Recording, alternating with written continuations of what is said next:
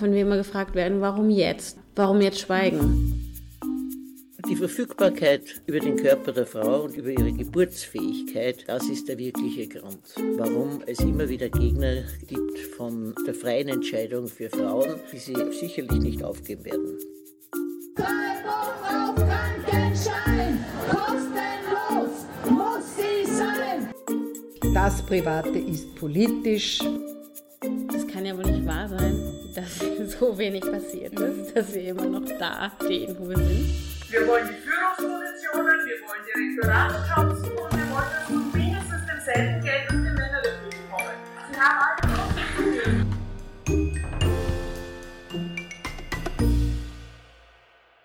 Hallo und herzlich willkommen bei Große Töchter.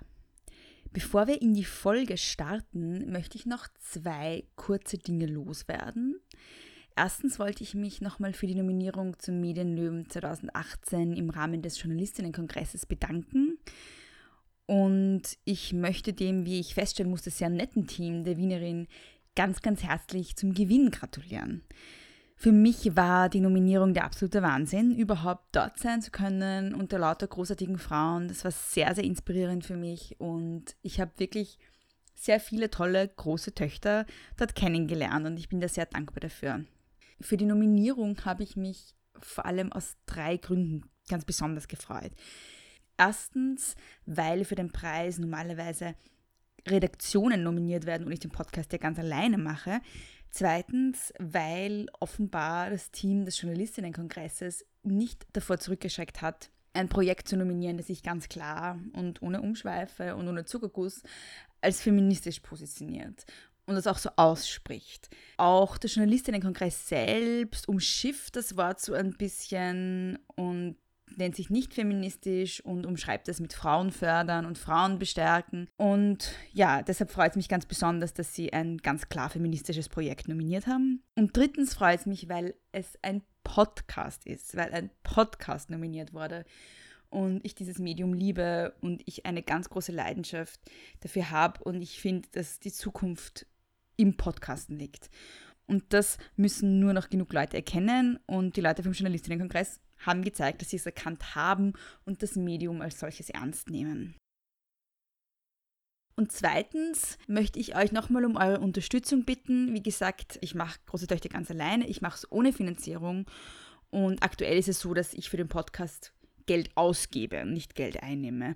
Also falls ihr feministische Arbeit unterstützenswert findet, falls ihr diese feministische Arbeit unterstützenswert findet, auf großetöchter.podbean.com, große Töchter mit zwei S und OE, findet ihr oben rechts einen grünen Button. Da könnt ihr mich mit einem kleinen monatlichen Betrag von einem Dollar aufwärts unterstützen und nicht abschrecken lassen von der amerikanischen Währung. Das liegt daran, dass mein Host-Service in den USA sitzt. Ein Dollar sind umgerechnet aktuell in etwa 90 Cent. Falls das für euch leistbar ist und ihr mich unterstützen wollt, dann bitte ich euch darum. Und an dieser Stelle möchte ich mich sehr, sehr herzlich bei jenen bedanken, die das bisher gemacht haben. Danke an Carola, danke an Katharina, danke Sandra und danke Linda. So, und jetzt on to the show. Heute ist die wunderbare Hannah Herbst bei mir zu Gast gewesen. Darüber habe nicht nur ich mich gefreut, sondern auch meine Katze Moni, die ihr ungewöhnlicherweise gleich auf den Schoß gesprungen ist. Ich habe selten noch ein Interview geführt, das ich so inspirierend gefunden habe, wobei es auch nicht wirklich ein Interview war, sondern eher ein Gespräch. Hannah hat ein Buch geschrieben mit dem Titel Feministin sagt man nicht. Das war an und für sich der Anlass ihres Besuches. Geredet haben wir aber irgendwie über alles, von MeToo über Wut, über Mut bis hin zu Vorbildern. Und es gibt eine exklusive, super special Exklusivankündigung über ihr nächstes Projekt, von dem sonst überhaupt noch niemand weiß. Also, es zahlt sich aus, sich das anzuhören. Viel Spaß mit dem Interview. Hallo Hanna. Hallo. Es freut mich sehr, dass du hier bist. Ja. Ähm, du hast ein Buch geschrieben und das heißt Feministin sagt man nicht. Genau. Ähm, und normalerweise kommen Gäste ja mit so einem bestimmten Thema zu mir und du schreibst ja da in diesem Buch, also es ist irgendwie so ein bisschen ein Einführungsbuch in den Feminismus Ja. und du schreibst irgendwie über alles. Ja. und deshalb fiel es mir urschwer, eine Einstiegsfrage zu finden. Äh, aber ich mache es ganz platt. Warum hast du das Buch geschrieben und warum jetzt? Ähm, okay, puh. Ähm, also ich habe es geschrieben, weil ich in den letzten Jahren, als ich Artikel über Feminismus gesch geschrieben habe, habe ich immer wieder Feedback bekommen von Leuten, die gesagt haben, ähm, da, also erstens mal irgendwie voll wichtig, danke, aber dann, was mir wichtiger war noch, war ein von jungen Frauen und Männern, die gesagt haben, okay, das hat mich irgendwie auch in den Feminismus gebracht. Dann habe ich mir gedacht, es ist so toll, dass ich irgendwie dieses Privileg habe, ähm, für ein Medium zu schreiben, in dem ich gehört werde und gelesen werde und dass ich tatsächlich dann auch eben, der Brandstätter Verlag ist dann zu mir gekommen und hat gesagt, hast du Lust, auch ein Buch zu schreiben? Und dann habe ich mir gedacht, ich kann es nicht nicht tun, wenn mir diese Möglichkeit gegeben wird und tatsächlich dann junge Menschen davon überzeugt werden können, dass es was ist, für das man sich engagieren kann und sollte. Deswegen habe ich es dann geschrieben, habe ich mir gedacht, ich werde es verfluchen, aber irgendwie kann ich auch nicht Nein sagen. Ja, wie lange hast du daran gearbeitet? Naja, also jetzt vom Zeitraum würde ich sagen ein Jahr, aber eigentlich so ein Jahr, dann zwei Monate nichts geschrieben mal dazwischen, weil ich gesagt habe, ich kann immer. Dann alles über Bord geworfen, weil ich gesagt habe, eigentlich müssen ganz andere Themen drin stehen. Dann ein Kapitel geschrieben und dann einen Text zum Thema gelesen und dann gedacht, scheiße, alles, was ich geschrieben habe, ist falsch und dann wieder neu geschrieben. Also der Zeitraum war ein Jahr und da ist dann ganz viel über Bord geworfen worden und mal nicht gemacht worden. Und also generell wie lang, kann ich eigentlich gar nicht sagen. Und du hast es vor allem geschrieben für junge Leute, die sich in die Thematik einlesen wollen. Ja, und ich habe auch jetzt richtig viele Anfragen schon von Schulen, die fragen, ob ich kommen kann. Und deswegen, das ist eh das Beste, was Ja. hätte passieren können. Sehr cool. Ähm, das Buch beginnt ja mit dieser Doppelseite, Ja. wo drauf steht, also die Überschrift ist, warum es toll ist, eine Frau zu sein. Und mich hat das voll erinnert an diese Guerrilla Girls Genau. ähm, Dings, wo drauf steht, äh, The Advantages of Being a Women Artist. Und es Genau. steht so Sachen wie Working without the pressure of success. Genau. Und bei dir sind so Sachen wie ähm, keine Verantwortung als Geschäftsführerin übernehmen müssen. Oder mehr Zeit mit Angehörigen. Genau. Ähm, das hat mir ganz besonders gut gefallen, weil ich auch ähm, eine Freundin von Sarkasmus bin.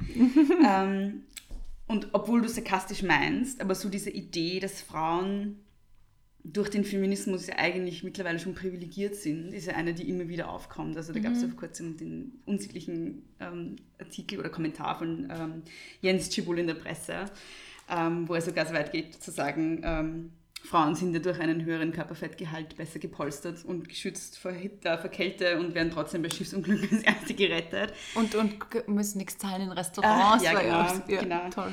Ähm, genau, also, man, also die, ich hatte also beim Lesen so das Gefühl, für den Kommentar wurde so die, das Kürzel What the fuck äh, erfunden. ähm, aber so, ja genau, also der, der Kampf für Gleichberechtigung wird ja oft irgendwie so bewusst als Kampf für Herrschaft über Männer dargestellt, auf dieser Basis der Annahme, es sei, es sei eh schon, wir, seien, wir seien eh schon gleichgestellt. Ähm, wie begegnet man dem? Naja, ich finde, man begegnet ihm mit, ähm, kommt drauf an, welch, mit wem man spricht, aber man begegnet ihm mit ähm, Beispielen, wo du ja auch dann oft sagen kannst, was, das klingt so blöd, aber Männern, wenn man einem Mann sagen will, dass keine Gleichberechtigung, oder dass es Gle- Gleichberechtigung schon, aber dass es mit der Gleichstellung noch ein bisschen dauert, dann oder mit dem Ausbrechen aus Rollenzwängen zum Beispiel, dann hilft es vielen auch, wenn man über, äh, die, über den Druck äh, spricht, dem Männer ausgesetzt sind. Also da, damit sie sich selbst angesprochen fühlen. Und ich bin dann nicht die, die sagt, ja okay, jetzt müssen wir über die Männer reden, damit die Männer mit ins Boot kommen.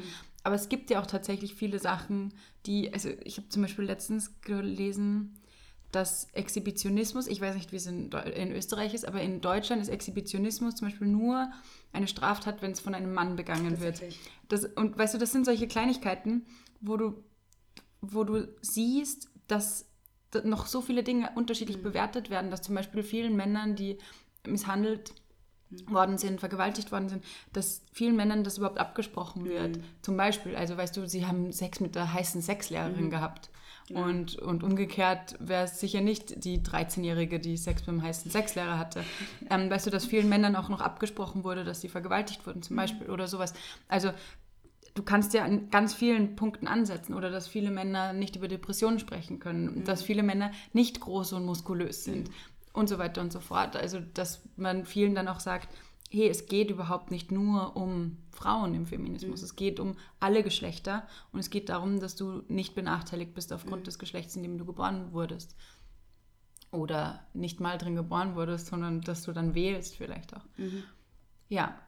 Ähm, so, so kannst du dann oft mit an Leute rankommen, wo du merkst, ach so, es, es also weißt du, es haben einfach so viele ein falsches Bild vom Feminismus.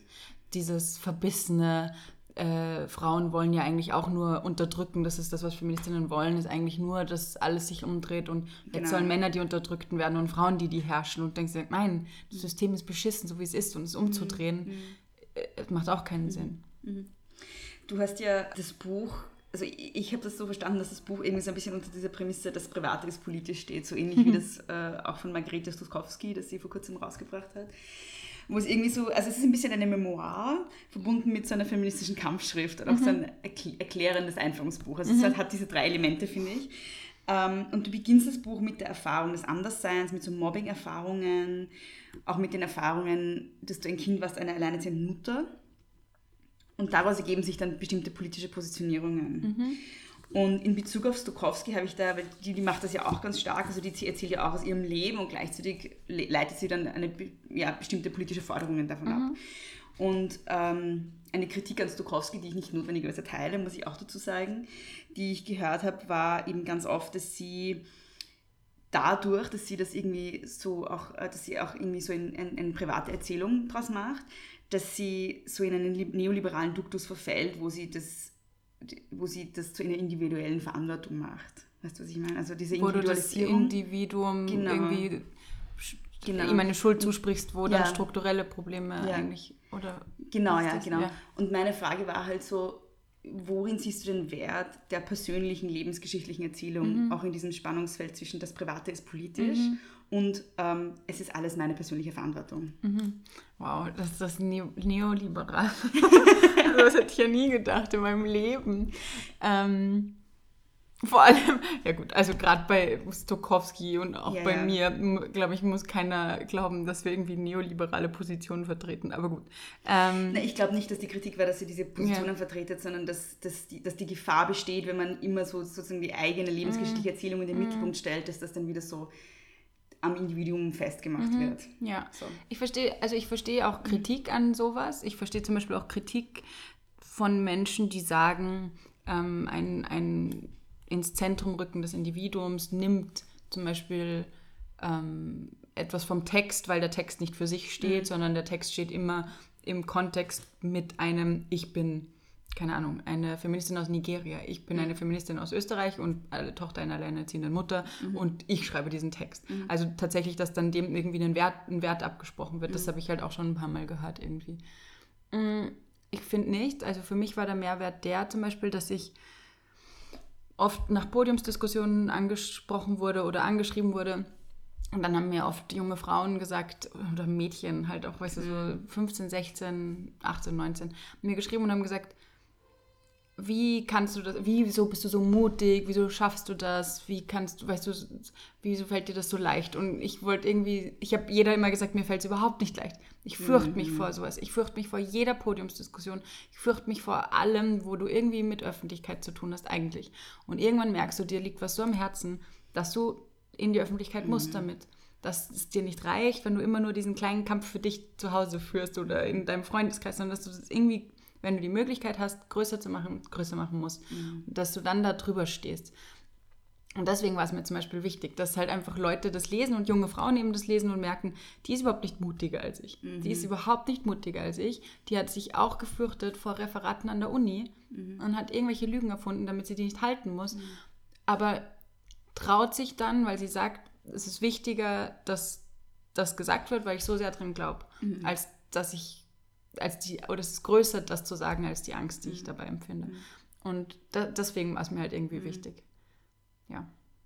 Es ist witzig, dass du das sagst, weil es ist irgendwie auch so der Hintergrund hinter dem ganzen Podcast, weil ich eigentlich auch chronisch introvertiert bin und es hasse, mit Leuten zu Mhm. reden einfach. Und ich mache es einfach, weil ich finde, dass es, also es ist größ, das Thema ist größer als meine Angst. So. Es Ja. ist einfach wichtiger und Voll. das muss es halt irgendwie machen. Voll. Voll. cool, und sagst. weißt du, und es ist ja, also wir haben ja so oft irgendwelche Ängste Mhm. und wir sind so unsicher und halt gerade auch Frauen. Also natürlich gibt es auch genug Männer, die unsicher sind, aber so viele junge Frauen, die sich so fürchten und so in Selbstzweifeln versinken in allem, was sie tun. Und gerade dann finde ich, ist es auch noch so wichtig, dass man es tut und zwar nicht nur für sich selbst, dass man sagt, ich, in mir brennt so, ich muss das rauslassen, sondern dass du auch sagst, hey, schau mal, du machst einfach diesen Podcast und ich setze mich auf irgendeine Bühne und wir beide denken uns, ah, es ist unangenehm, aber hey, wir machen das jetzt. Und dann sehen das andere und jemand hört diesen Podcast und denkt sich, hey, eigentlich Podcast, super cool. Ich habe auch mein Thema, über das möchte ich sprechen. Ich mache jetzt auch meinen Podcast. Und das ist ja auch ein Vorbild sein, wo man sagt, ich springe über meinen Schatten, damit andere junge Frauen sehen, hey, die hat auch einfach über ihren Schatten gesprungen und hat was gemacht und dann kann ich sie eigentlich auch. Ich glaube, das ist halt auch voll wichtig, dass man irgendwie die, eben vor, versucht, Vorbild zu sein für andere Frauen. Ich springe jetzt ein bisschen, weil es so gut dazu passt, ähm, weil ich finde, was du gerade gesagt hast, ist auch irgendwie so der Mehr, also einer der großen Mehrwerte, was ist eine Mehr, gibt's eine Mehrwertes. Mehrwertes von, von der ganzen MeToo-Geschichte, nämlich, dass es, dass es darum geht, persönliche Geschichten zu erzählen. Ähm, ich glaube, dass ein Problem, das viele feministischen Bewegungen hatten, war, dass sie irgendwie so ein bisschen äh, im Abstrakten verharrt sind oft. Also so die, die Debatten, ja, dass es oft im akademischen Feld passiert ist, dass es irgendwie sehr abstrakt war, sehr oft wurde auch gesagt abgehoben. Ich weiß nicht, ob das so stimmt. Aber ähm, ich finde, MeToo hat dann irgendwie so, ist dann so mit, mit, mit Erzählungen von persönlichen Verletzungen irgendwie reingefahren und so wurden plötzlich dann irgendwie so diese Traumata offenbart, die das Patriarchat irgendwie anrichtet. Ja. Und das fand ich unglaublich wertvoll. Und du beschreibst ja auch in deinem Buch, also du schreibst in dem Kapitel, das betitelt ist, ich glaube, Macht und Gewalt. Habe ich das richtig aufgeschrieben? Ich glaube, ja. Schau nochmal nach. Ich bin mir ziemlich sicher. Es heißt tatsächlich Macht und Gewalt. Ähm, da schreibst du ja auch über MeToo, über sexualisierte Gewalt, über Konsenskultur. Und ich finde, alle, die nicht verstehen, warum es MeToo gibt, sollten dieses, dieses Kapitel lesen. Ich fand es nämlich großartig. Und da beginnst du auch mit einer persönlichen Erzählung. Und was ich so toll fand, ist, dass du auch beschreibst, wie schwierig es ist, selbst irgendwie als emanzipierte Frau oder als, als Feministin dann in so einem Moment, wo man irgendwie vielleicht Übergriffe erlebt, irgendwas zu tun dagegen. Ja? Ja. Dieses, diese Schreckstarre, ja, die wir alle kennen. Also ähm, das fand ich großartig. Ähm, und es beantwortet ja auch die Frage, warum hat sie damals nichts gesagt, warum kommt sie jetzt erst damit und so. Ja. Voll. Also, Und dafür war ja MeToo auch so toll, dass du irgendwie gemerkt hast, ah, okay, also jetzt gar nicht für mich, weil ich mich mit dem Thema so viel auseinandergesetzt habe schon und ich wusste irgendwie auch, dass, ähm, dass es ja auch was Strukturelles ist irgendwie, aber ich glaube, viele haben gemerkt, ein, ach so, es bin nicht nur ich, die, ähm, die sich so lange nicht getraut hat, was zu sagen, sondern es sind alle. Und das bin nicht ich, die jetzt da besonders feig ist, sondern um das geht es gar nicht. Und es ist nicht nur ein Einzelfall, dass ein Täter seine Machtposition ausnutzt und es ist nicht nur ein Einzelfall, dass eine Frau lang nichts dazu sagt oder was ähm, mitmacht, so sehr sie darunter leidet, weil es so schwer ist, dann irgendwie was, entweder weil sie mit Konsequenzen zu rechnen hat oder weil es einfach auch in den Situationen oft so schwer ist, was zu sagen. Und dass eben dieses Argument tatsächlich einfach nicht gilt, warum kommt sie erst jetzt? Oder warum hat sie da nichts gesagt? Warum hat sie ihm nicht eine runtergehaut oder sowas? Dass das einfach nicht gilt und dass man, dass viele Frauen, glaube ich, gemerkt haben, es ist nicht ihr Verschulden. Also dieses, wo du dann das, wo du ja, finde ich, aus individuellen Geschichten tatsächlich dann doch dieses Strukturelle siehst. Und wie, da äh, macht die individu individuelle Geschichte ja gerade das Gegenteil, dass du merkst, es geht ganz, ganz, ganz vielen gleich. Ja. Ähm, genau, und äh, so ein, eines der Dinge, die es mir irgendwie schwer gemacht haben, mit dir über das Buch zu oder über die Vorbereitung irgendwie schwer gemacht haben, ist, dass in dem, also dass seit, dass, seitdem dieses Buch rausgekommen ist, einfach urviel passiert ist. Ähm, das du noch nicht behandelt hast natürlich, weil das Buch vorher rausgekommen ist. Und auch in Bezug ähm, auf MeToo gab es ja jetzt diesen, eben diesen ähm, Fall Maurer und auch das Crowdfunding, das damit einhergegangen ist und die Tatsache, dass es nach zwei Tagen schon irgendwie die Fundingschwelle erreicht war und so. Und du hast in einem Buch geschrieben, dass du findest, dass in Bezug auf MeToo nicht wirklich eine Debatte stattfindet. Also ich glaube, du hast geschrieben, eine Debatte kann man das nicht nennen und du hast gemeint, das ist nur eine Aneinanderreihung von Erzählungen von Betroffenen.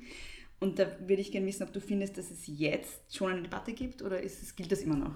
Naja, also was ich meinte ist, ähm, also ich, es gibt schon irgendwie eine Debatte, aber es verlaufen irgendwie so Debatten parallel miteinander und die einen sind die, die sagen, wir zwei pl- plus unsere Bubble, die sagen, MeToo war voll wichtig und so weiter, hat Bewusstsein geschaffen und so weiter. Und dann gibt es parallel die, die sagen, jetzt darfst du ja gar nichts mehr und ähm, wenn du jetzt einer Frau auf den Hintern greifst, dann kommst du ins Gefängnis und eigentlich wollen Frauen nur irgendwelche Intrigen spinnen, damit sie Männer aus, Männer aus Machtpositionen entheben.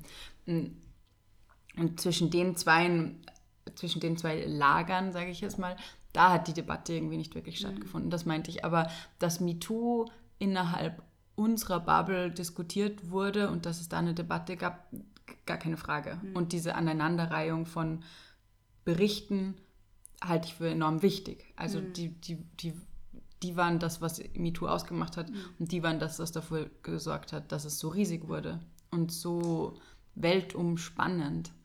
Ähm, aber was halt, finde ich, fehlt, ist, dass wir da noch viel tiefer gehen und sagen, es reicht nicht, wenn wir einzelne Männer ihren Jobs entheben. Was, es ist gut und es ist symbolisch super, dass viele wissen, es geht nicht mehr alles und es wird vielleicht rauskommen und vielleicht müssen sie sich doch zusammenreißen. Deswegen war es super. Aber da muss es noch viel tiefer gehen. Also erstens eh, Stellen schaffen, was ja eh schon passiert, aber Stellen schaffen, damit sowas nicht mehr passiert. Oder ähm, Bewusstseinsschaffung eben, damit sowas nicht passiert. Nicht, weil Männer Angst haben davor, dass es rauskommt, sondern weil sie es gar nicht erst machen wollen. Sowas. Da musst du ja irgendwie viel, viel, viel tiefer gehen. Aber es ist die Frage, also wie, was genau ist Konsens? Was, weißt du, wo sind die Grenzen? Das ist, glaube ich, ganz, ganz schwer zu diskutieren und deswegen tun wir es dann auch oft nicht, weil es auch viel ist, eine, sehr heikle Debatte vielleicht, wo sich viele fürchten, irgendwie sie zu führen.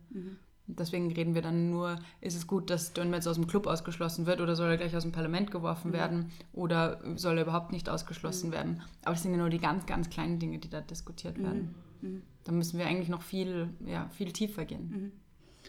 Ähm, ich würde in Bezug auf MeToo gerne noch zwei Sachen ansprechen. Das eine ist auch, ähm, jetzt in Bezug auf das, was du gesagt hast, äh, du schreibst ja auch, nicht Betroffene zerstören Karrieren, Täter zerstören Karrieren. Ja. Das war einige, also das war eine der wenigen Passagen in dem Buch, wo ich dann irgendwie mir gedacht habe, nee, das stimmt so nicht, weil ganz oft zerstört nichts, also äh, zerstören auch solche Übergriffe keine Karrieren. Ja? Ja. Also ähm, es stimmt für manche Männer und interessanterweise hauptsächlich offenbar im so Entertainment- und Kulturbereich, aber auch erst sehr, sehr spät. Ja?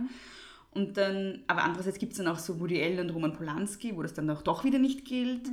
Ähm, und irgendwie habe ich das Gefühl, dass es gerade da, wo es wirklich Macht gibt, sicher nicht stimmt. Also der letzte Fall, große Fall war dann irgendwie Kavanaugh, ähm, der ja irgendwie ein ziemlicher Schlag ins Gesicht war, finde ich. Ja?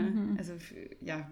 Ähm, und da frage ich mich halt irgendwie, also hast du da irgendwie ein Gespür dafür, wo da die Grenzen verlaufen? Also warum manche Männer dann irgendwie, äh, warum es manche, also warum manche Karrieren dann vorbei sind und manche aber nicht? Boah. Naja, Das ist nämlich eine Frage, die ich mir stelle und ich weiß es nicht. Ja?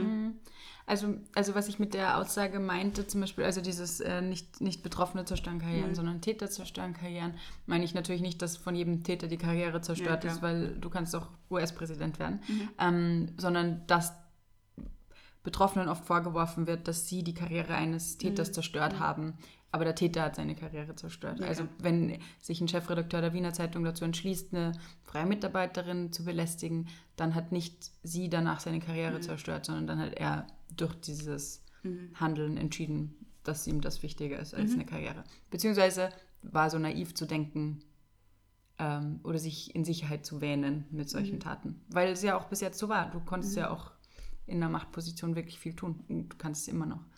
Mm, Ich weiß es nicht. Vielleicht ist es manchmal einfach auch so ein Momentum, eben sowas wie MeToo, dass dann Karrieren äh, Schritt für Schritt irgendwie wackeln und dass es tatsächlich dann auch wirklich viel mehr Aufmerksamkeit gibt und dass viel mehr Betroffene dann drüber sprechen und zur Gleichbehandlungsanwaltschaft gehen und, und, und und sich trauen. Und dann, weißt du, dann passiert halt Peter Pilz zum Beispiel und dann sprechen auf einmal Betroffene. Aber du siehst eh, Peter Pilz sitzt halt dann auch wieder im Nationalrat und es ist auch wieder wurscht.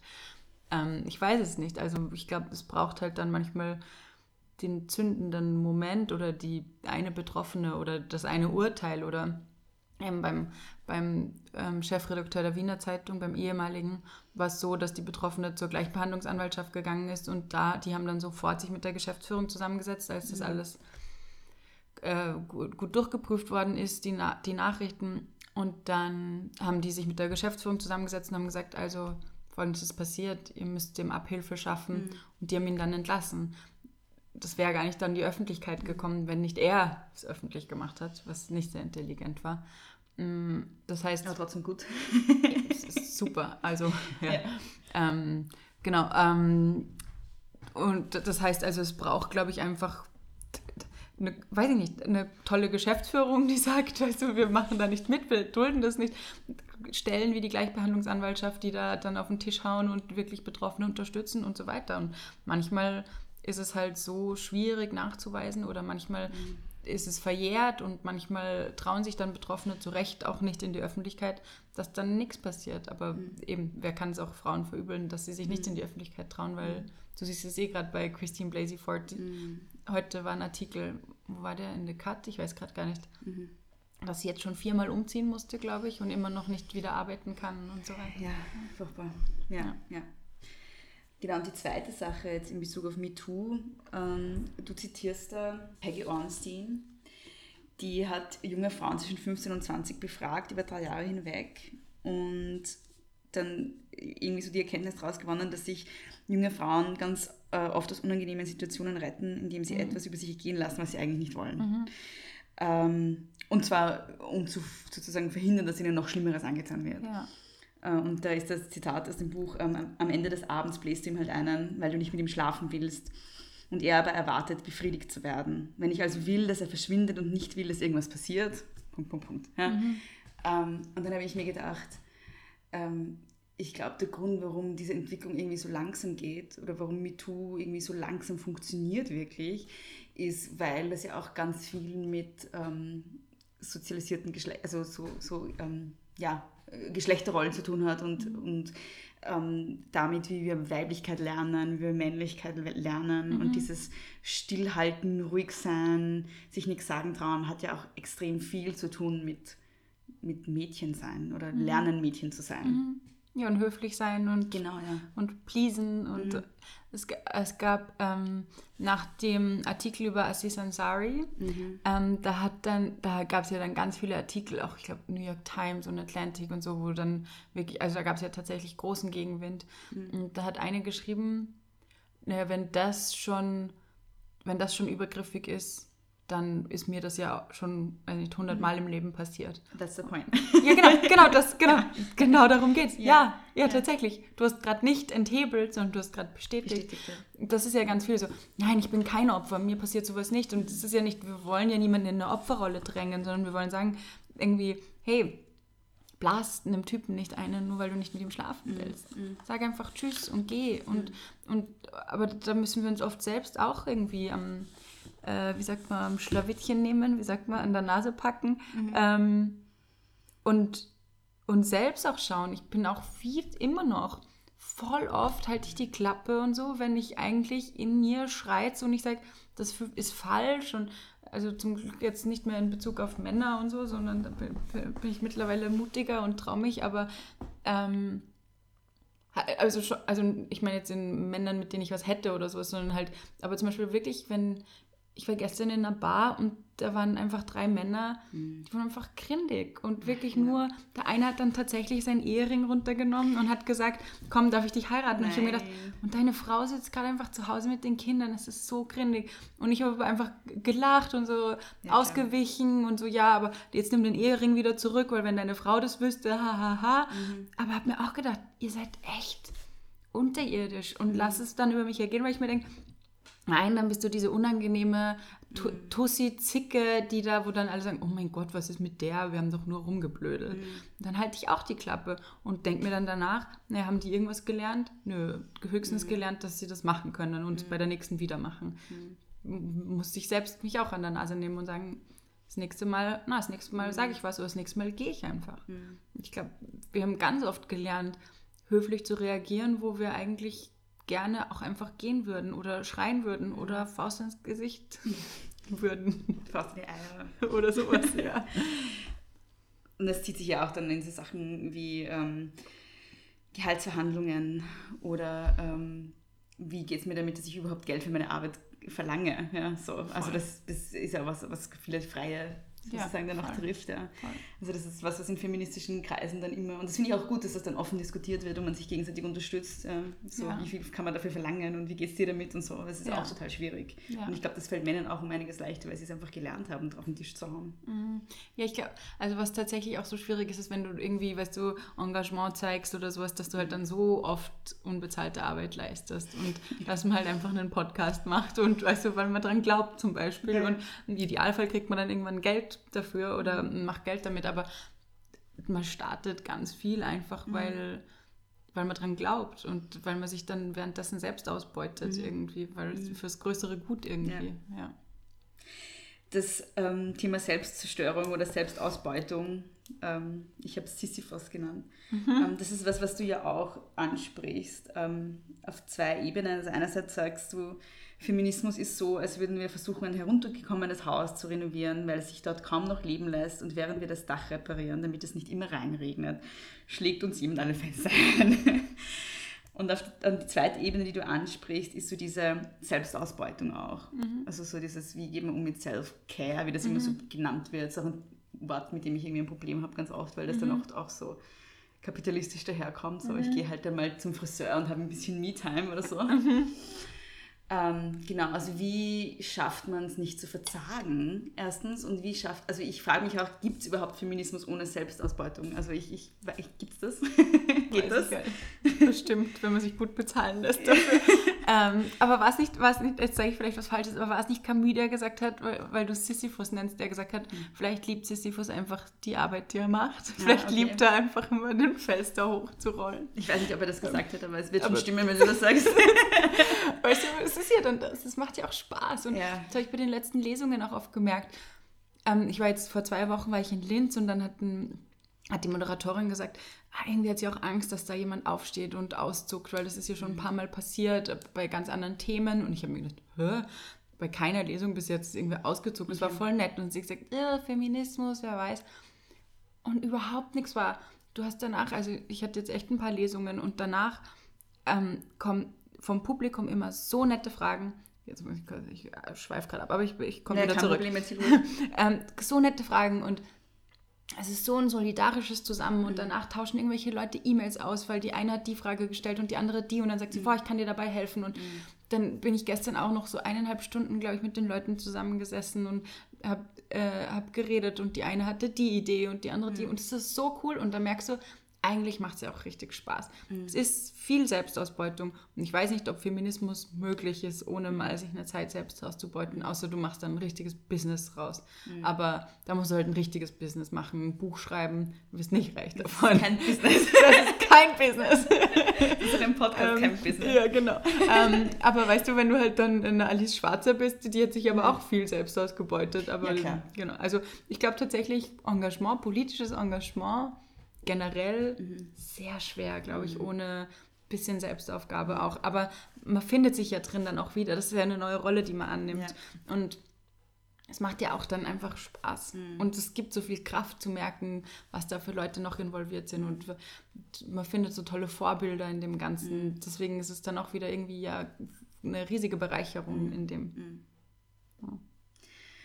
Ich habe, also es ist irgendwie so ein, eine persönliche Sache bei mir, aber ähm, ich habe dann immer das Gefühl, also obwohl ich eh selber dann ur viel mache und irgendwie 100.000 Projekte und ur viel unbezahlt arbeite, aber ich habe einfach fast immer so ein schlechtes Gewissen, nicht genug zu tun.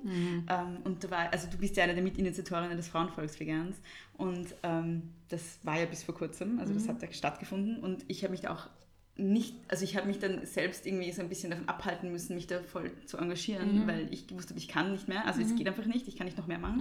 Und gleichzeitig ist es aber immer so ein, ich hätte eigentlich sollen und es ist einfach urscheiße, dass ich es nicht gemacht habe. Kennst du das auch? Naja, ich habe tatsächlich, ich war am Anfang noch voll viel dabei und wir hatten halt jede Woche Showfix und jede Woche Showfix waren noch die ruhigen Zeiten und dazwischen sind wir halt jeden Tag zusammengesessen bei irgendjemandem zu Hause oder jeden zweiten Tag oder jeden dritten Tag irgendwo zu Hause bei wem und am Abend noch und ähm, und es war, glaube ich, für viele gar nicht so einfach. Und dann habe ich tatsächlich, ich war dann so kurz vorm Hörsturz, weil dann, dann habe ich auch angefangen, das Buch zu schreiben und ähm, es war ziemlich gleich zur gleichen Zeit vielleicht. Ähm, jedenfalls war ich dann beim Arzt, weil die ganze Zeit meine Ohren beschlagen waren und so ich so Herzklopfen in meinen Ohren gehört habe und dann hat der Arzt gesagt, so du Momentchen mal, das ist die Vorstufe zum Hörsturz und jetzt schraub mal kurz zurück. Und dann habe ich denen geschrieben, so hey Leute, fuck, mein Arzt sagt, ähm, also der Ohrenarzt sagt äh, Vorstufe zum Hörsturz und dann haben auch alle gesagt, stopp, es reicht, lies jetzt deine Nachrichten nicht mehr, du bist draußen, schau auf dich, komm wieder, wenn es dir besser geht. Und ich habe dann tatsächlich auch gesagt, hey, ich komme gerade nicht zusammen, weil ich habe 40 Stunden Arbeit und dann schreibe ich ein Buch und dann Frauenvolksbegehren. Ich fall tot um. Und, ähm, und das war aber voll schön bei uns, dass jemand, dass es immer mal wieder jemandem so ging, dass immer mal wieder jemand gesagt hat, ich kann gerade nimmer und dass dann alle gesagt haben, schau auf dich, weil mach dich nicht kaputt. Also das, das, du stehst noch an erster Stelle. Du bringst niemandem was, wenn du kaputt bist und wenn du nicht mehr kannst. Sondern jetzt schraub zurück, schau auf dich. Und das ist aber ein von, ich, ich merke das ganz viel, politisch engagierte Menschen sind die, die das am wenigsten können, weil sie immer sagen, weißt du, wir haben halt dann keinen 9-to-5-Job, wo wir nach Hause gehen und dann gehen wir, weiß ich nicht, Tennis spielen oder klettern oder schauen Serien oder machen irgendwas, das uns saugt, sondern wir denken uns dann eben, so wie du sagst, du fühlst dich jetzt schlecht, dass du dich nicht da mehr engagiert hast, aber eigentlich ist es enorm wichtig, dass du dich nicht engagiert hast, weil du schon gespürt hast, es wird mir zu viel. Und bevor du da einfach dann noch, noch in was Neues reinkommst und dann einfach überhaupt nicht mehr Feierabend hast und jedes Mal, wenn du irgendwie eine Serie schaust, denkst du, nein, eigentlich könnte ich jetzt gerade was anderes tun, eigentlich sollte ich gerade, dann funktioniert, also weißt du, wir müssen tatsächlich lernen und das können wir am wenigsten, Nein sagen, Ruhe geben, einfach auch mal spazieren gehen, einfach mal eine Serie schauen, irgendwo rausfahren in Wien und einfach mal, wenn die Sonne scheint, im Wald spazieren oder sowas. Das macht man nicht. Und ich denke mir dann oft, mein Hund zwingt mich dazu, zum Glück manchmal, weißt du? Und ich denke mir dann oft, eigentlich müsste ich, und dann höre ich nebenher irgendwas, oder weißt du, so, dann höre ich deinen Podcast im Wald, denke, jetzt mache ich ja doch noch was Produktives. Und irgendwann denke ich mir, jetzt hör mal auf, dich mit dem Thema zu beschäftigen. Hör Musik oder hör gar nichts. Also ich glaube tatsächlich, wir müssen so sehr lernen, auch irgendwie mal Ruhe zu geben. Aber es ist ja auch voll schön, dass wir es nicht können. Es macht Ja. uns ja auch aus und wir hätten ja auch nicht die Kraft, viel zu machen, wenn wir nicht den Drive hätten die ganze Zeit. Aber ich glaube, wir müssen wirklich lernen, Self-Care, ob das Wort gut Ja. ist oder nicht. Ich glaube, Self-Care muss in keiner Weise kapitalistisch sein, sondern kann tatsächlich auch sein, ich gehe jetzt in den Wald. Fertig. Ich weiß schon, dass es nicht kapitalistisch Ja, ja, sein aber- muss, aber es wird halt gerne im Moment sehr gern verkauft, auch natürlich, wie alles gern verkauft ja, ja, voll. Ähm, Mach mal Pediküre und Maniküre. Genau, und, ja. Genau.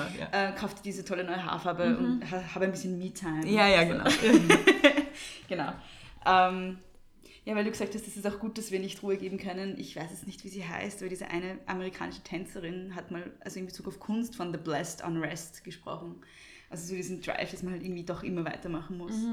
Und es ist, glaube ich, ähm, ja, aber das hast du eh sehr gut, also sehr, sehr interessant jetzt beschrieben, dass es irgendwie voll schwierig ist, da eine Balance zu finden zwischen, ich muss immer ständig was machen und es geht einfach mal auch um Und, mich. ja. und ich muss nicht immer ständig was machen. Also ich muss, ich muss und nein, ich muss Ja, überhaupt genau. nicht. genau, ja.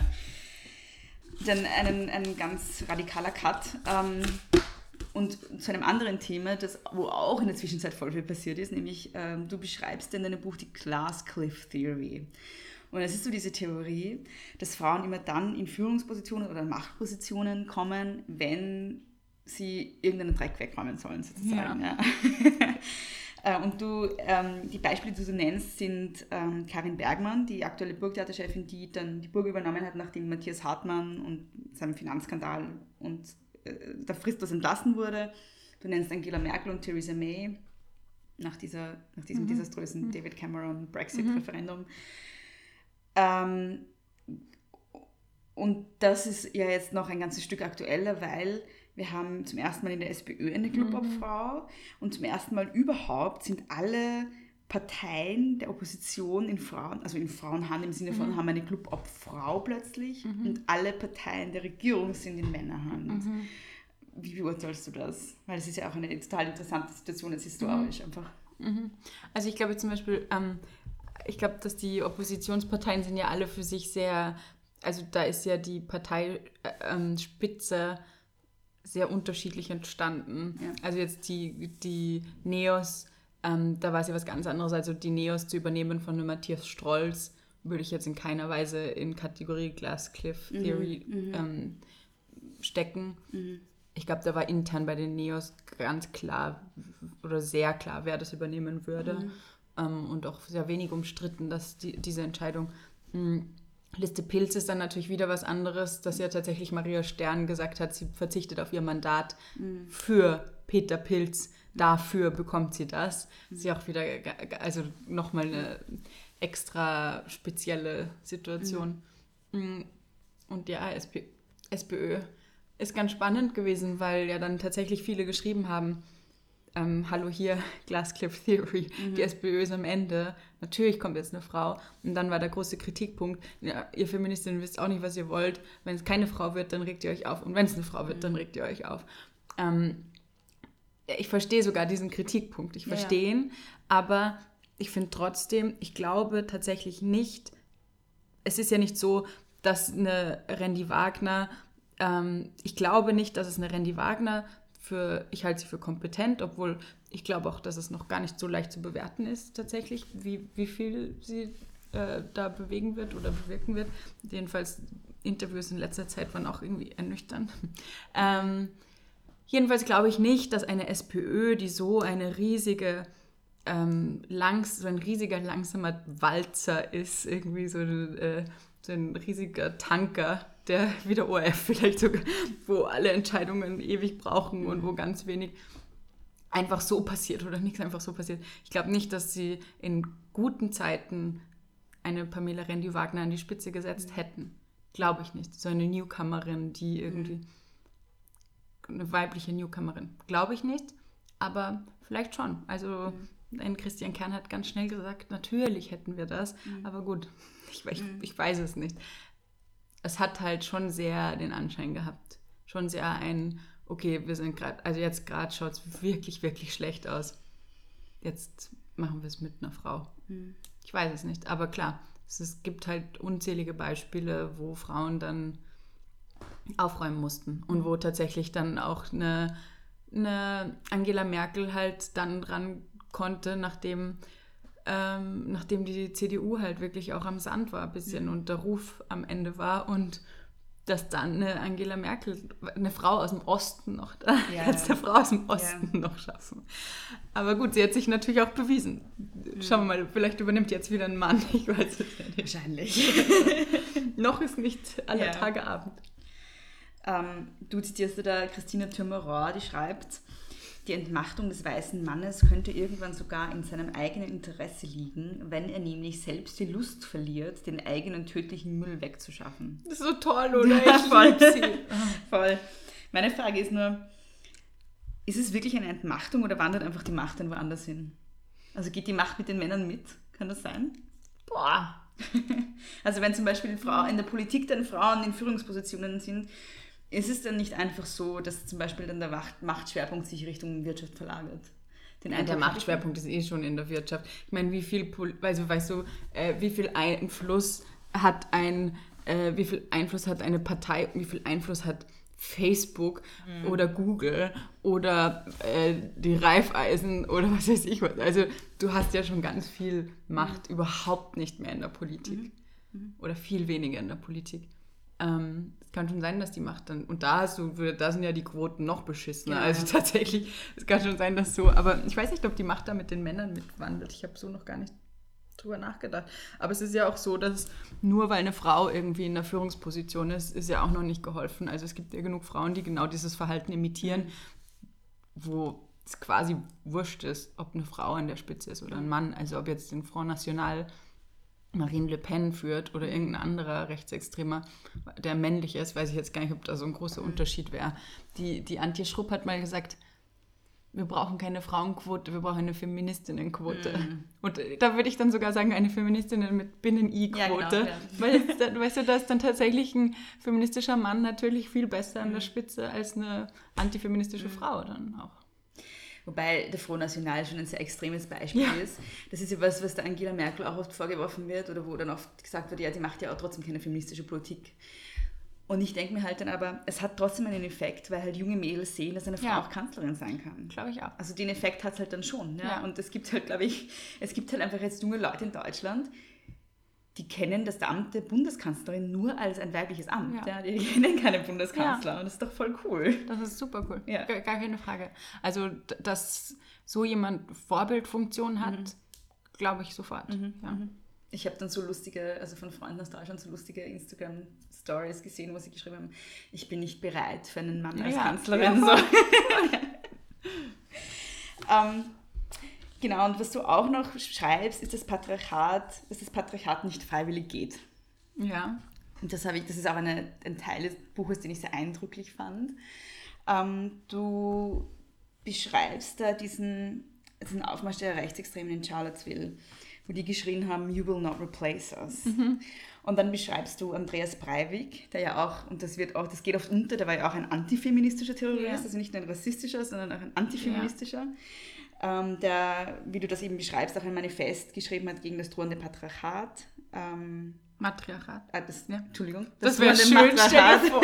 Oh mein Gott, es wäre so confusing, wenn er voll der, wenn er voll der Feminist noch Nein, gewesen wäre. Ja, Entschuldigung, das drohende Matriarchat, Ja, ähm, das eben, wie du schreibst, Zitat, das beabsichtige, dem christlichen europäischen heterosexuellen Mann seinen immanenten Wert abzusprechen. Ja.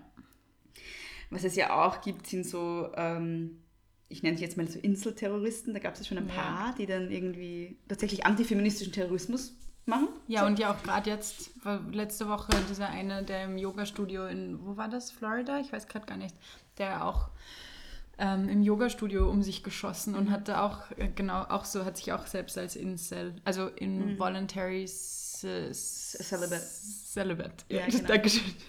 Bezeichnet, genau. Ja, und du sagst, das ist irgendwie so wie ein Tier im Todeskampf, das erst jetzt richtig, also im Todeskampf erst richtig gefährlich wird.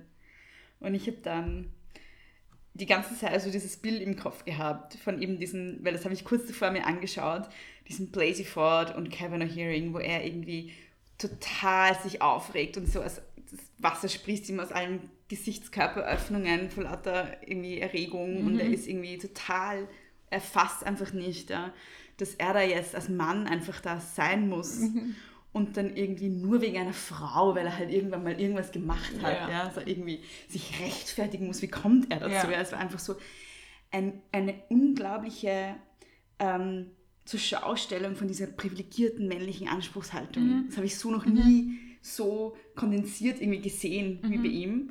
Und das habe ich dann irgendwie so in meinem Kopf in Verbindung gebracht mit dem, was du da geschrieben hast, so dieses wir, wir lassen uns das nicht nehmen, diesen Platz, den wir da haben. Ja, ja. Wieso muss ich mich, wie komme ich dazu, mich da jetzt hier zu Ja, rechtfertigen? Ich will doch nur Höchstrichter werden. Tussi, Ja, so, ja, genau. Und dann sagst du, dass ein untergehendes Patriarchat vielleicht noch gefährlicher ist als das Patriarchat selbst. Und dann habe ich mir gedacht, wow, okay, wird es jetzt in den nächsten Jahren noch so mal richtig schier, bevor es besser wird? Glaubst du das?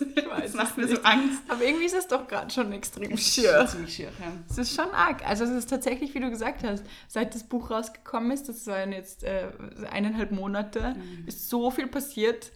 Also es ist so viel passiert. Man vergisst es ja dann schon wieder die ganze Zeit. Aber wirklich, es passiert ja jede Woche irgendwas, wo man sich an den Kopf greift und sich denkt, es geht nicht mehr, oh Gott.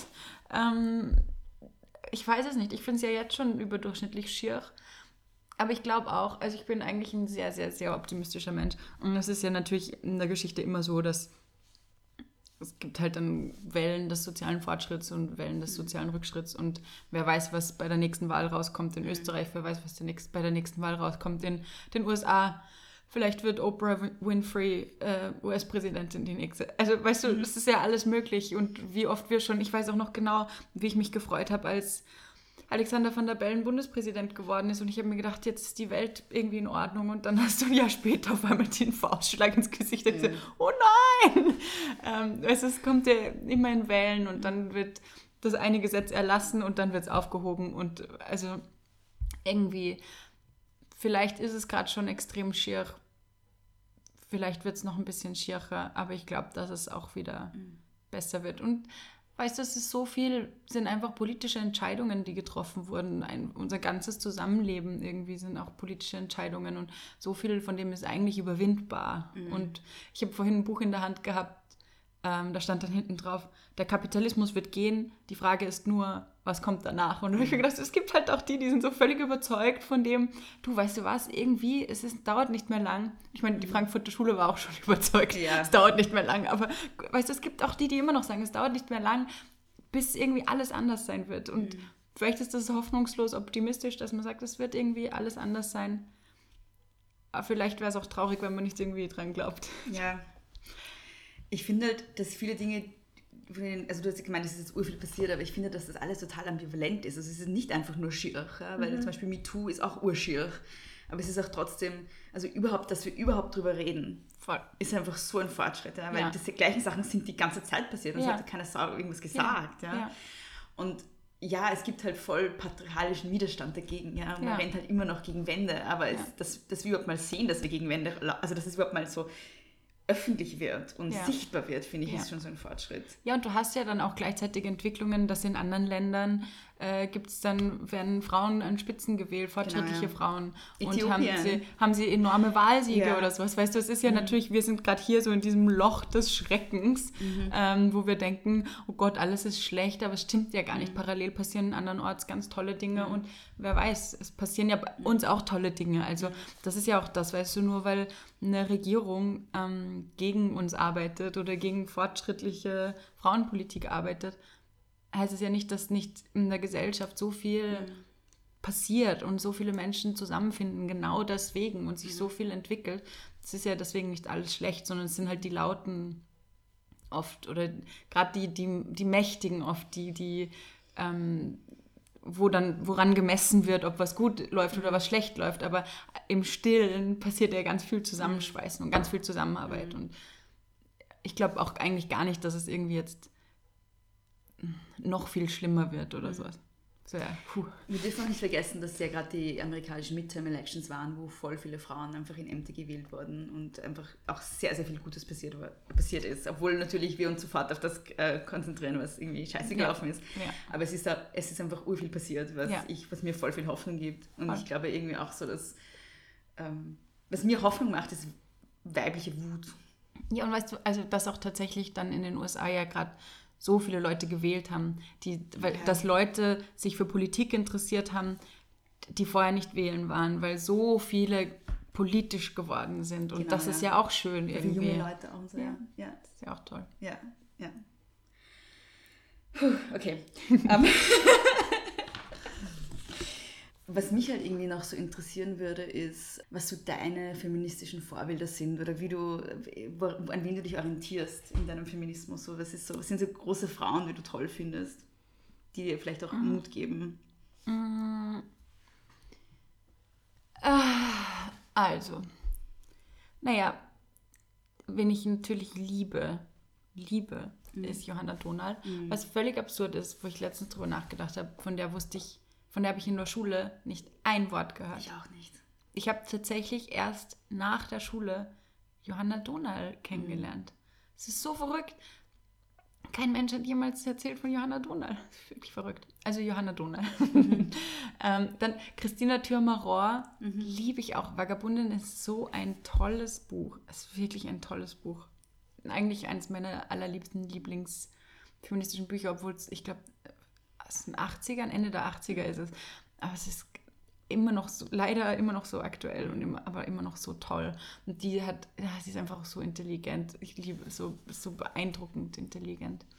Mm. Dann, ah, es gibt, ah, es gibt viel zu viele, es gibt echt viele. Dann muss ich aber auch sagen, dass halt einfach tatsächlich jetzt mal die namenlosen unter Anführungszeichen ganz oft auch die sind, die Vorbilder sind. Also wirklich die, die man im alltäglichen Engagement und im alltäglichen Leben kennenlernt. Weil du, also und die sind auch die, die mich eigentlich tatsächlich dann in den Feminismus getrieben haben. Und es sind überhaupt nicht die bekannten Feministinnen eigentlich. Es war gar nicht so, dass ich dann angefangen habe, irgendwie feministische Literatur zu lesen und dann mir gedacht habe, jetzt bin ich Feministin oder sowas, sondern du lernst Menschen kennen und die eine erzählt dir von dem und die andere erzählt dir von dem und dann denkst du, wow, das sind so coole Frauen und also auch im Zuge des Frauenvolksbegehrens habe ich so inspirierende Frauen kennengelernt, die von Lehrerin über Juristin, über Köchin, über also so alle Bandbreiten an Berufen hatten, die, die sich einfach dann auch die sich dann feministisch engagiert haben. Und, aber halt, weißt du, genauso PhD in Gender Studies, also wirklich so alles. Und wo du dann irgendwie so dieses, diese Sammlung an inspirierenden Menschen hast und eben auch gar nicht nur Frauen, also tatsächlich auch Männer, die sich so feministisch engagieren und die so cool sind, wo du dann denkst, ach, man braucht gar nicht an Männern zweifeln irgendwie, sondern die gibt es genauso, die coolen feministischen Männer. also sogar eher dieses in meinem Umfeld, die Leute, die Mhm. ich dann gefunden habe. Und halt auch meine, meine Mutter, mein Bruder, die ganz richtig, richtig coole Menschen sind Mhm. einfach. Und jetzt gar nicht mal in, in Bezug auf Feminismus, sondern in Bezug auf ähm, was für Werte, was für Werte vertritt man, was ist einem wichtig, wie, wie geht man mit dem Gegenüber um, was möchte man, möchte man was Gutes für sich selbst oder möchte man was Gutes für andere? Oder am liebsten noch ein gutes für was Gutes für alle. Ähm, sowas, das hilft halt natürlich auch in dem, weil das viel Feminismus eben auch ist. Also dieses, es geht sehr vielen Menschen schlecht. Ähm, Volkmar Sigusch hat das geschrieben, das fand ich so, das ist so ein schlimmes Wort, aber er sagt, dass in unserer Welt ganz viele Menschen ähm, in die Welt hineingestorben werden oder hineinsterben, weil er, das ist so, das ist so ein schlimmer Begriff, aber ich finde Ja. den so schön, weil tatsächlich die so viele Menschen nicht mal die Möglichkeit haben, ein Leben zu führen oder tatsächlich ein lebenswertes Leben zu führen. Und, und das, da kommt dann auch so viel, was ja dann nicht mal durch den Feminismus kommen möchte, so, äh, muss, sondern wo du sagst, tatsächlich, was möchtest du von der Welt? Was für eine Welt, in welcher Welt möchtest du dich sehen? Und das ist dann genauso eben die Frankfurter Schule zum Beispiel, wo du sagst, Marcuse ist auch super spannend. oder Adorno ist super spannend. Also es ist so von A bis Z, wo man wo sehr eklektisch dann irgendwie ein bisschen von da und ein bisschen von da und und so ergänzt man irgendwie sich dann so, so, so schafft man sich dann so sein Weltbild, das sich aber halt Montag ist es ein anderes als Mittwoch, weil, ja. Weil natürlich dann hat man einen Artikel gelesen und denkt sich, ah, Moment, eigentlich ist es nochmal was ganz anderes. Aber das ist ja auch schön. Mit 85 werden wir dann vielleicht die Welt ein bisschen besser verstanden haben. Vielleicht, vielleicht nicht. vielleicht sind wir dann auch immer noch ähm, ständig am Lernen. Ja, das bestimmt. Also Ja. das bestimmt. Ja. Was ich dich auch noch fragen wollte, das ist jetzt auch eine persönliche Frage und du musst sie auch nicht beantworten, wenn du nicht möchtest. Hau her. Ähm, und zwar bist du ja auch eine sehr öffentliche Person. Und mich würde einfach interessieren, wie du da umgehst mit eben, das ist auch eh gerade voll das Thema Hass im Netz, weil da gab es ja auch mal diese, ähm, diesen unsäglichen, ich weiß jetzt nicht mehr, welche Zeitung das war, aber ich habe das so drüber lachen müssen, obwohl ich es auch gleichzeitig voll arg finde, dieses Hass-Hanna. Ja. So. ähm, ja, also wie geht wie, wie geht's dir damit? Wie geht man damit um? Weil, also ich glaube, was oft vergessen wird halt im Internet, ist, dass da eine Person sitzt, die das dann Ja. liest, ja. Ja. Und dann auch persönlich davon betroffen ist. Also, wie- Ja, es ist auch lustigerweise ist mal passiert, ähm, in Bezug auf das Letzte, was du jetzt gesagt hast, dass mir mal eine Nachricht geschrieben hat, die wirklich gemein war und dann habe ich irgendwas zurückgeschrieben, ich weiß nicht mehr so, ich weiß, so irgendwie so, danke für die konstruktive Rückmeldung, alles Liebe, also so ein bisschen blöd halt einfach zurückgeschrieben. Und dann hat er geschrieben, oh Gott, ich wusste gar nicht, dass Sie Ihre Nachrichten lesen. Ich hätte gedacht, Sie Ah, sind so ja. abgehoben, dass Sie das nicht interessiert. Ja. Es tut mir voll leid, irgendwie Ja. so. Da merkst du dann, okay, weißt du, tatsächlich ähm, wollen manche einfach nur rauskotzen und dann schämen sie sich sogar dazu dafür. Was natürlich nicht entschuldigen soll, dass sie es tun, weil es ist echt unterirdisch teilweise. Ähm, das mit diesem Hass-Hanna fand ich einfach lustig, ganz ehrlich. Es war so Es war lächerlich. wirklich lustig, ja. Es war wirklich witzig. Also sie haben ja dann auch wirklich ähm, die höchsten Künste von Photoshop äh, angewandt. Es war wirklich toll. Ähm, Und mit, sie, Entschuldigung. ja, das es war mit Explosion im Hintergrund und ja, es war wirklich toll. Kern doch, oder? War doch Da, das Kern zweite war dann Kern, also es war, sie haben, sie, haben, sie haben drei Artikel gemacht und dann haben sie sogar noch, das hat, der ist mir letztens erst geschickt worden, noch einen vierten Artikel gemacht, als ich mal was Schlechtes über Gabalier geschrieben habe. Und dann haben sie geschrieben, jetzt, weiß ich nicht, jetzt schimpft sie über unseren Andreas und dann, oder über unseren Gabalier, ich weiß nicht mehr. Und dann so, sein Hüftschwung lässt sie kalt. Und das war wirklich lustig. Ähm, also die haben da irgendwie dann so gewusst, ich teile, also sie haben, glaube ich, bei den ersten zwei Artikeln gemerkt, ich teile es und sie kriegen da Aufmerksamkeit. Den dritten habe ich dann nicht mal mehr mitgekriegt. Da hat der Chefredakteur mich dann angetwittert, schau, es gibt einen dritten Artikel noch über dich, in der Hoffnung, dass ich den auch teile. Aber dann habe ich mir gedacht, jetzt, jetzt reicht es wirklich. Es war, aber es ist auch so lächerlich.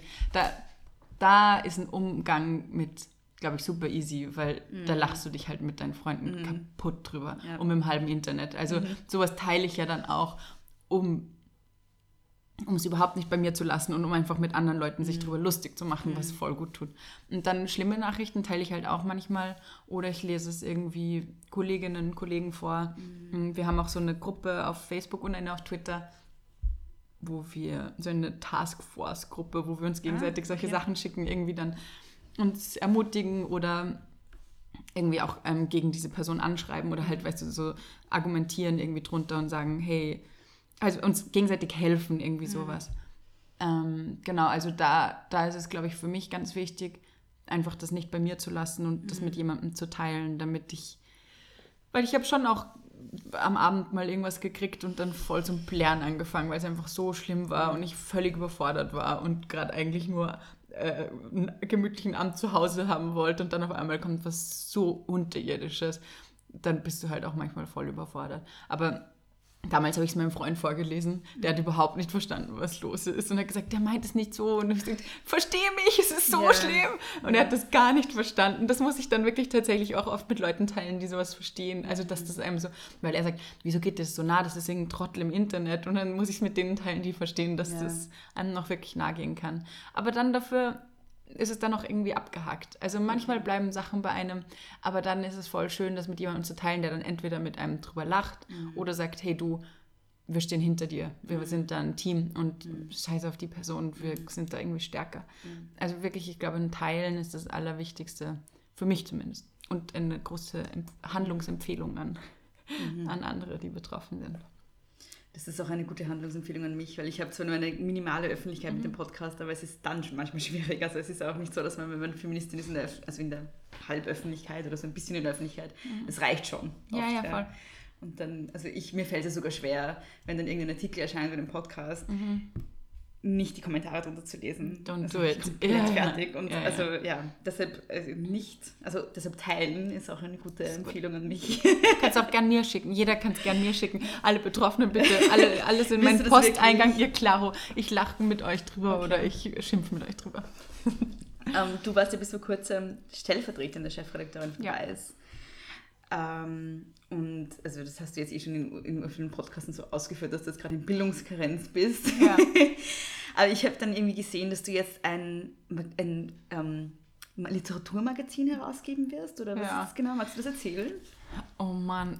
Kannst Ja, doch, doch, doch, erzählen? doch, ich kann es erzählen. Aber es gibt nämlich schon wieder ein neues Update. Okay. Das kann ich jetzt bei dir sagen. Ich habe mir gedacht, ich weiß gar nicht, ob ich das irgendwie öffentlich mache oder ob nicht eh dann irgendwann mit der Zeit Leute draufkommen. Aber jetzt habe ich mir gedacht, ich mache es einfach. Ist wurscht. Jetzt, wo ich bei dir sitze. Exklusive Ankündigung Ähm, exklusive Ankündigung. naja, nein, also ähm, eh, wir wollten dieses Heft machen und wir werden es auch auf, zumindest einmal machen. Und ich glaube, wir werden es auch dann fortführen, weil, weil wir glauben, dass es einen niederschwelligen Zugang zu Literatur braucht und dass auch Leute ähm, irgendwie empowered gehören, Ja. die selbst schreiben und die aber nicht Sprachkunst studieren auf der angewandten, sondern die halt tatsächlich einfach in ihrer Freizeit schreiben und die da irgendwie ein bisschen, weil sie in der IT sind oder äh, Krankenpflegerinnen und Krankenpfleger, irgendwie sowas, dass wir tatsächlich sagen, wir würden gerne denen eine Bühne geben.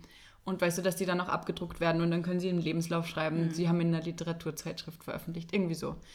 Genau, und ähm, jetzt seit äh, drei Tagen oder sowas weiß ich, dass ich im Februar mindestens für ein Jahr nach Indonesien ziehen werde. Wow, okay. Ähm, aber man kann es natürlich auch auf die Entfernung machen. Wir werden es, glaube ich, auch auf die Entfernung Ja. weitermachen. Ähm, genau, aber ich werde jetzt mal ein Jahr gar nicht in Österreich sein, wahrscheinlich. Darf man fragen, was du in Indonesien machst? Ähm, mhm. Ja, du darfst natürlich, du darfst alles fragen. Ähm, jetzt, ich bin noch am Überlegen und zwar habe ich das Angebot, ein zweites Buch zu schreiben. Einen Roman, was mir halt voll saugen wird. Und ich glaube, dass ich das versuchen werde. Ich will nicht zu viel versprechen, dass es dann klappt, weil vielleicht schreibe ich und dann denke ich mir, oh Gott, das ist die schlimmste Entscheidung meines Lebens gewesen und ich kriege keinen Roman hin. Aber es ist so wie im Rauchen aufhören. Da muss man es Leuten erzählen, damit man dann nicht wieder anfängt. Deswegen sage ich jetzt einfach, dass ich versuche, einen Roman zu schreiben. Dann kann ich es nicht mehr nicht tun. Dann muss ich delivern. Es ist, es ist also bei großer Töchter angekündigt, jetzt musst du es machen. Jetzt ist es Weil ich warte jetzt, dass du, wenn du ihn geschrieben hast, wieder herkommst und dann vom Natürlich. Roman erzählst. Natürlich. Sehr cool.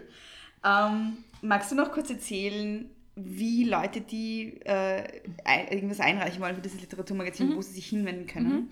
Ähm, also ich habe es auf Twitter und auf Facebook mehrfach geteilt. Ähm, also da ist auch nachzulesen. Es heißt Beast, also wie das Beast und hat auch eine Facebook-Seite. Ähm, wir sind noch ganz dilettantisch und haben uns einfach mal jetzt so mit Facebook gestartet und noch keine Website oder so. Ähm, Genau, auf Facebook haben wir den Call veröffentlicht. Ähm, die E-Mail-Adresse ist beastleast.gmail.com ähm, und da kann man dann den Text hinschicken. Mm, Thema ist Gefühlsarmut und Cliffhanger. Das ist nur sehr grob, sich daran zu halten. Man kann auch sehr viel schreiben, das grob, grob dahin geht. Ähm, genau, und es sollte ungefähr 15 Minuten Lesezeit als Text sein. Und dann machen wir es so, dass wir zwei, drei Texte auswählen, die werden gelesen an dem Abend und dann noch ein paar andere, die werden wir zusätzlich abdrucken in dem Heft. Genau, und einfach hinschicken und dann noch drei Sätze zu, wer du bist. Ich spreche jetzt direkt durch die vierte Wand mit, mit den Zuhörerinnen und Zuhörern, mit dir. Schreib Ähm, mir. schreib uns. ähm, genau, und, äh, genau, und dann noch zwei, drei Sätze zur Person und äh, genau, und dann schauen wir uns das an. Bis 21. November ist noch die Möglichkeit einzureichen und dann schauen wir uns das alles innerhalb von einer Woche an und dann 14. Dezember ist dann die Lesung. Und wo bist du zu finden auf Twitter? Also was ist denn dein H-humorlos bin ich überall. Also H, H ohne A, also wie machen wir? Buchstabe H und nochmal der Buchstabe H, humorlos. bin ich überall. Sehr cool, Dankeschön. Danke auch. Vielen lieben Dank, Hanna, für das Gespräch und danke an euch fürs Zuhören. Große Töchter könnt ihr überall dort hören, wo man Podcasts hören kann, also auf jeder Podcast-App, auf iTunes, auf Stitcher, auf Spotify, auf großetöchter.podbean.com und wie gesagt, da ist auch der Button, über den ihr den Podcast unterstützen könnt. Auch unterstützen könnt ihr mich, indem ihr die frohe Botschaft dieses Podcasts auf Social Media weiterverbreitet und indem ihr eine 5-Sterne-Bewertung auf iTunes hinterlasst. Erreichen könnt ihr mich unter großetöchterpodcast.gmail.com mit zwei S und UE. Von Hannah Herbst habe ich Folgendes gelernt. Man muss nicht mutig sein, um mutig zu handeln. Und deshalb möchte ich diese Folge auch mit einem Zitat aus ihrem Buch beenden. In der Passage beschreibt sie, wie wichtig es ist, dass Feminismus vielfältig ist und dass Feminismus von vielen verschiedenen Menschen gemacht wird. Ich zitiere. Bei diesem Spiel braucht es viele, denn niemand kann alle Diskussionen führen und alle Baustellen bearbeiten. Radikale und Nicht-Radikale, die, die auf Bühnen stehen und die, die im Stillen forschen. Die, die sagen, Feminismus ist cool und andere inspirieren, mitzumachen. Die, die sagen, es ist mir vollkommen egal, ob Feminismus cool ist oder nicht. Die Utopistinnen und Utopisten, die Nüchternen, die sagen, dass alles schrecklich ist und sie es wenigstens ein bisschen besser machen wollen. Die, die sagen, das alles ist viel größer, die kleinen Debatten lenken uns nur ab und die, die die kleinen Debatten führen. Die, die die Nerven haben, mit dem Nachbarn zu diskutieren und die, die sagen, davon kann ich mich nicht aufhalten lassen. Die, die Gesetzesänderungen fordern und die, die das ganze System umschmeißen wollen. Die, die sich nicht einig sind. Die Bewegung soll nicht nur offen sein für viele, sie ist angewiesen auf viele. In diesem Sinne, bis zum nächsten Mal. Nicht kleinkriegen lassen.